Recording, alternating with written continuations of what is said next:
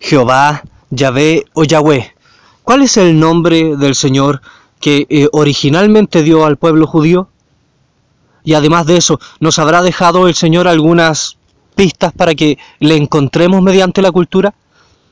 ¿O en el Antiguo Testamento habrá dejado el Señor pistas para que sepamos que el mismo Jehová es el Señor Jesús que vendría? Sí, mi hermano, pero vamos a verlo a través de las pruebas concretas que tenemos y a través de la Escritura. Primeramente tenemos que entender que el idioma judío no tiene las vocales. En algún momento la pronunciación del nombre de Dios se perdió. Y quedaron solamente las cuatro consonantes. Y, H, W, H. A estas cuatro letras se le conoce como el tetragramatón. Este tetragramatón tenía una pronunciación que se perdió con el tiempo por el pueblo judío. Se perdió porque el pueblo judío tenía temor de pronunciar el nombre de Dios, a causa del mandamiento que decía que cualquiera que pronunciara el nombre de Dios en vano era culpable de juicio delante de Dios. Por lo tanto, el pueblo judío se abstenía de nombrar el nombre de Dios, y por abstenerse de nombrar el nombre de Dios perdieron su pronunciación. A cambio de decir el nombre de Dios, nombraban a Adonai, que significa el Señor, o Hashem, que significa el nombre. Pero, ¿cuál era la pronunciación correcta del nombre? Tenemos que entender que el pueblo judío ahora, en la actualidad, ha vuelto a encontrar su idioma original.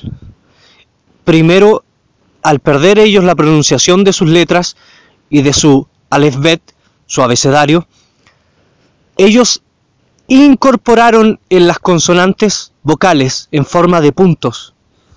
Pero ahora en la actualidad, 2020, ellos volvieron a eliminar todas las vocales porque ahora ellos ya saben de qué manera se pueden pronunciar las cosas.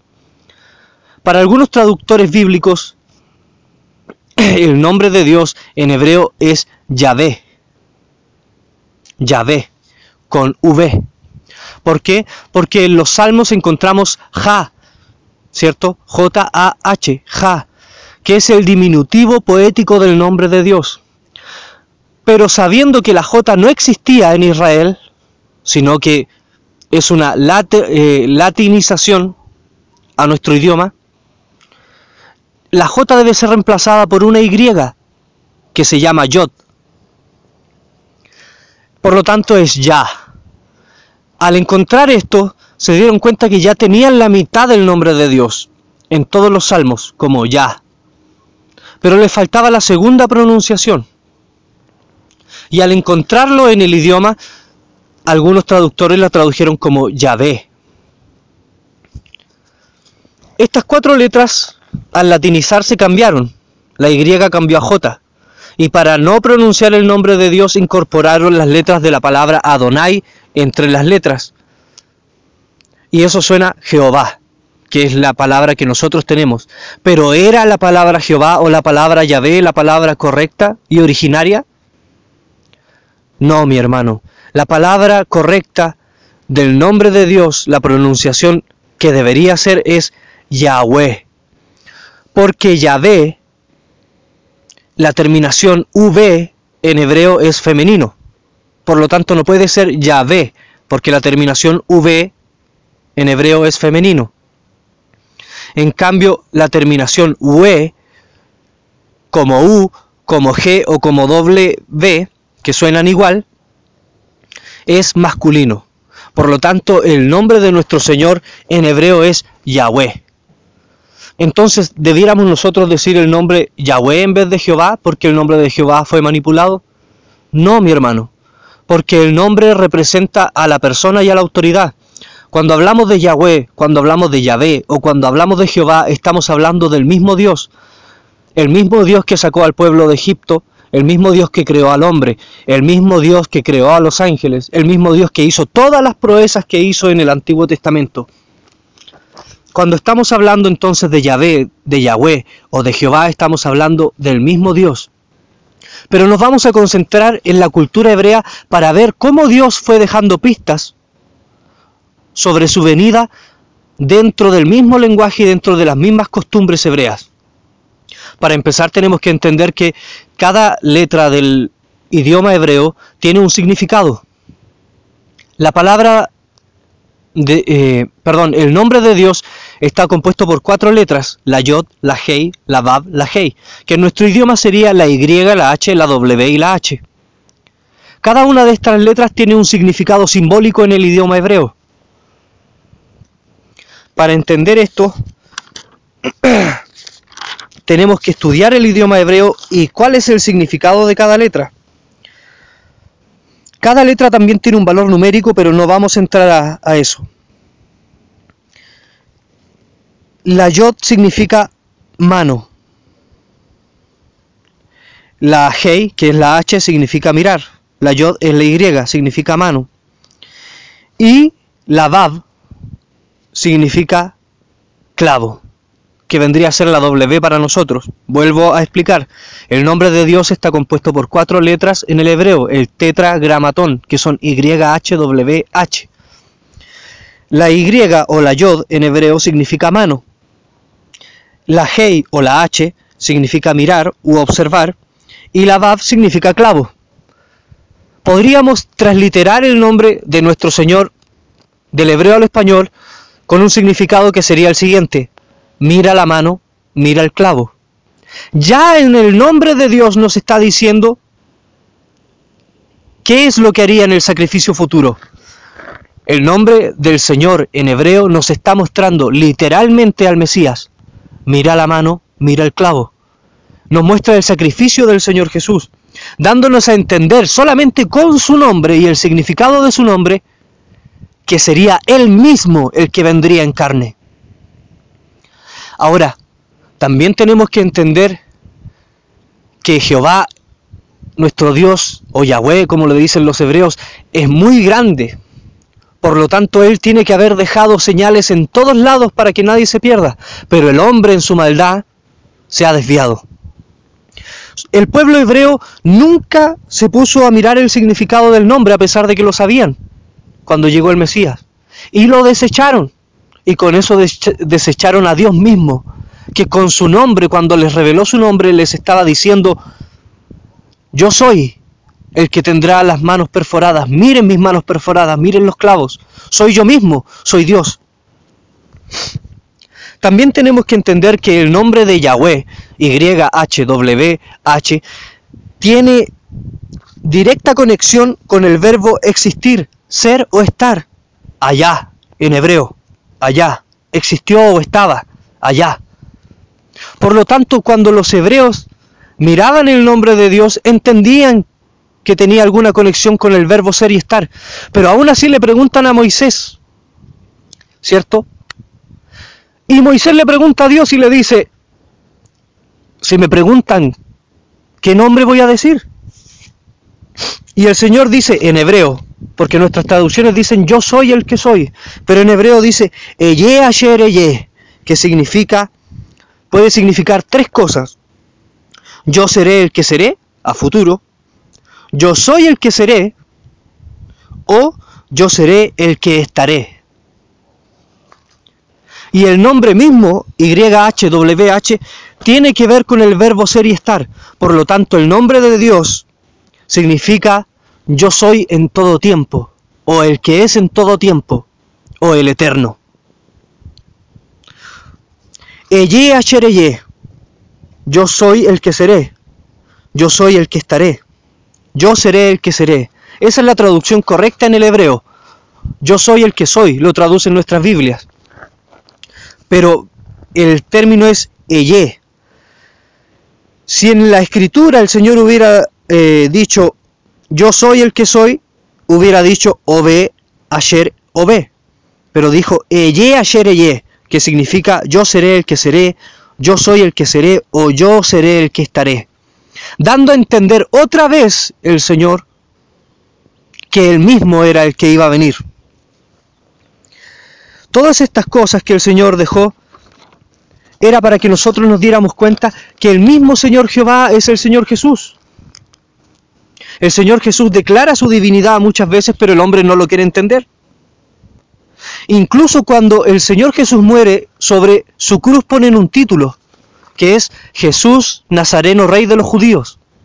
Y lo ponen en tres idiomas, dice la escritura en Juan 19:20, que estaba escrito en hebreo, en griego y en latín.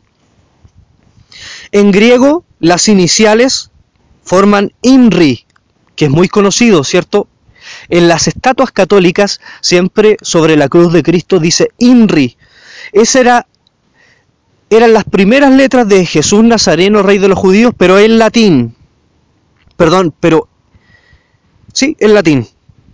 Y en hebreo, recordemos que la escritura sobre las cruces la escribían los mismos romanos, tiene que haber sido un romano docto que supiera hebreo, escribieron lo siguiente, Yeshua Hanotzri Bemeleja Yahudim.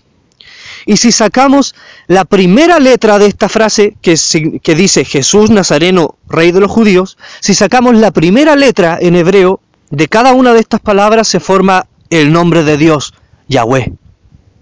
Otra vez el Señor mostrándonos literalmente que Él mismo fue el que murió en la cruz, que Él mismo fue el que se vistió de carne y que murió por nuestros pecados. Dejó muchas señales para que nosotros nos diéramos cuenta. Pero aún así no quisimos darnos cuenta. Por ejemplo, cuando dice Shema Israel Adonai Eloheinu Adonai Echad. Oye Israel, el Señor tu Dios, el Señor uno es. La palabra Echad viene de Yashid, que significa único. Por lo tanto, los hermanos no pueden decir que la palabra Echad significa una unidad de varias personas porque viene de la palabra Yashid, que significa único. Por lo tanto, Ejad significa uno, único. Pero además de la palabra Ejad significarse uno único, está compuesta por tres letras del Aleph Bet hebreo, el abecedario hebreo. Y esas tres letras, una significa puerta, otra significa pared de tienda y otra significa cabeza de buey, que la cabeza de buey representa líder. Si vemos cada uno del significado de, estas letras de la palabra Ejad, ¿cierto? Nos damos cuenta que nos están hablando del tabernáculo, la puerta del tabernáculo, la pared que dividía el lugar santísimo, ¿cierto? De la otra parte del tabernáculo y el lugar santísimo donde está la cabeza de buey, que en este caso significa líder, que significa Dios. La palabra Ejad misma nos está hablando de tabernáculo, así como dice la escritura que Dios se tabernaculizó, porque Él habita en el tabernáculo de carne que es Cristo Jesús. Do otra vez dándonos a entender a través del idioma que Él mismo es el que vino, que Él mismo es el Señor Jesús. Tenemos que entender también que el Señor dio pistas en todas las cosas, pero que en todas las cosas el hombre falló. Una de las pistas más claras, mi hermano, a mí entender, era la organización del pueblo de Israel en el desierto. El pueblo de Israel ponía el tabernáculo de reunión en el medio y alrededor se formaban las tribus de Israel. Pero la escritura declara que se formaban al norte, al sur, al este y al este, y al medio el tabernáculo en el tabernáculo y sobre la tapa del propiciatorio, ¿cierto? Que era la tapa del arca del pacto, se derramaba la sangre. Por lo tanto, entre en medio del pueblo de Israel había sangre. Pero si nosotros miráramos al pueblo de Israel en sus tiendas en el desierto desde las alturas, si tuviéramos la oportunidad de mirar el campamento de Israel desde las alturas, nos daríamos cuenta de que forma una cruz. La misma cruz donde fue sacrificado el Señor Jesús. Ellos formaban el campamento en forma de cruz y en medio de la cruz estaba eh, el arca del pacto, ¿cierto? Con el tabernáculo. Otra vez dándonos a entender que en la cruz iba a estar el tabernáculo de Dios crucificado, que es Cristo. Y justamente en el tabernáculo era donde se derramaba la sangre. Y justamente fue Cristo el que derramó la sangre sobre él por nosotros y sobre una cruz, en medio de la cruz. Asimismo como el tabernáculo de reunión estaba en medio de Israel, Dios estaba en medio de la cruz, sangrando por nosotros. era una prueba, mi hermano, irrefutable de que Dios mismo era el que estaría en la cruz. Era un símbolo que cualquier persona estudiosa de la escritura podía ver. Pero aquí nos damos cuenta también de que cuando Dios quiere poner un velo, el hombre puede hacer todos los intentos y tener toda la sabiduría, pero si no es revelado por Dios no lo puede ver. Mi hermano, otra controversia es la palabra Elohim. La palabra Elohim significa Dios o dioses, pero para algunos de nuestros hermanos significa que existe más de un Dios y que esos más de un Dios, que son tres, forman a uno solo. Son tres distintos pero forman a uno solo. Pero esto no es lo que quiere decir la palabra Elohim, mi hermano. La palabra Elohim quiere decir Dios de dioses, habla de una pluralidad de divinidad. O solamente Dios. También se le llama Elohim a Satanás en algunos lugares de la escritura en el hebreo, y no por eso hay más de un Satanás. Solamente hay un Satanás. Las palabras con terminación im son en su mayoría plurales, mi hermano, pero esta no es la regla general. El idioma hebreo, mi hermano, depende de la entonación y del contexto. Y si una palabra con significado eh, plural puede significar algo en conjunto o tener un, eh, también puede tener un significado singular. Por ejemplo, la palabra Jaim, que significa vida, termina en im, pero no significa vidas, significa vida o vidas. O panim, que significa rostro o rostros. En muchos lugares del Antiguo Testamento se usa Elohim como singular, por ejemplo, eh, eh, Dagón, el rey de los filisteos, eso es primera de Samuel 5.7. O Quemos, dios de Moab, que es aparece en Jueces 11.24 o en Primera de Reyes 11.33. O eh, Astarete, dios de los Sidonios, cierto que también se le llama Elohim en Primera de Reyes 11.33 y así otros versos.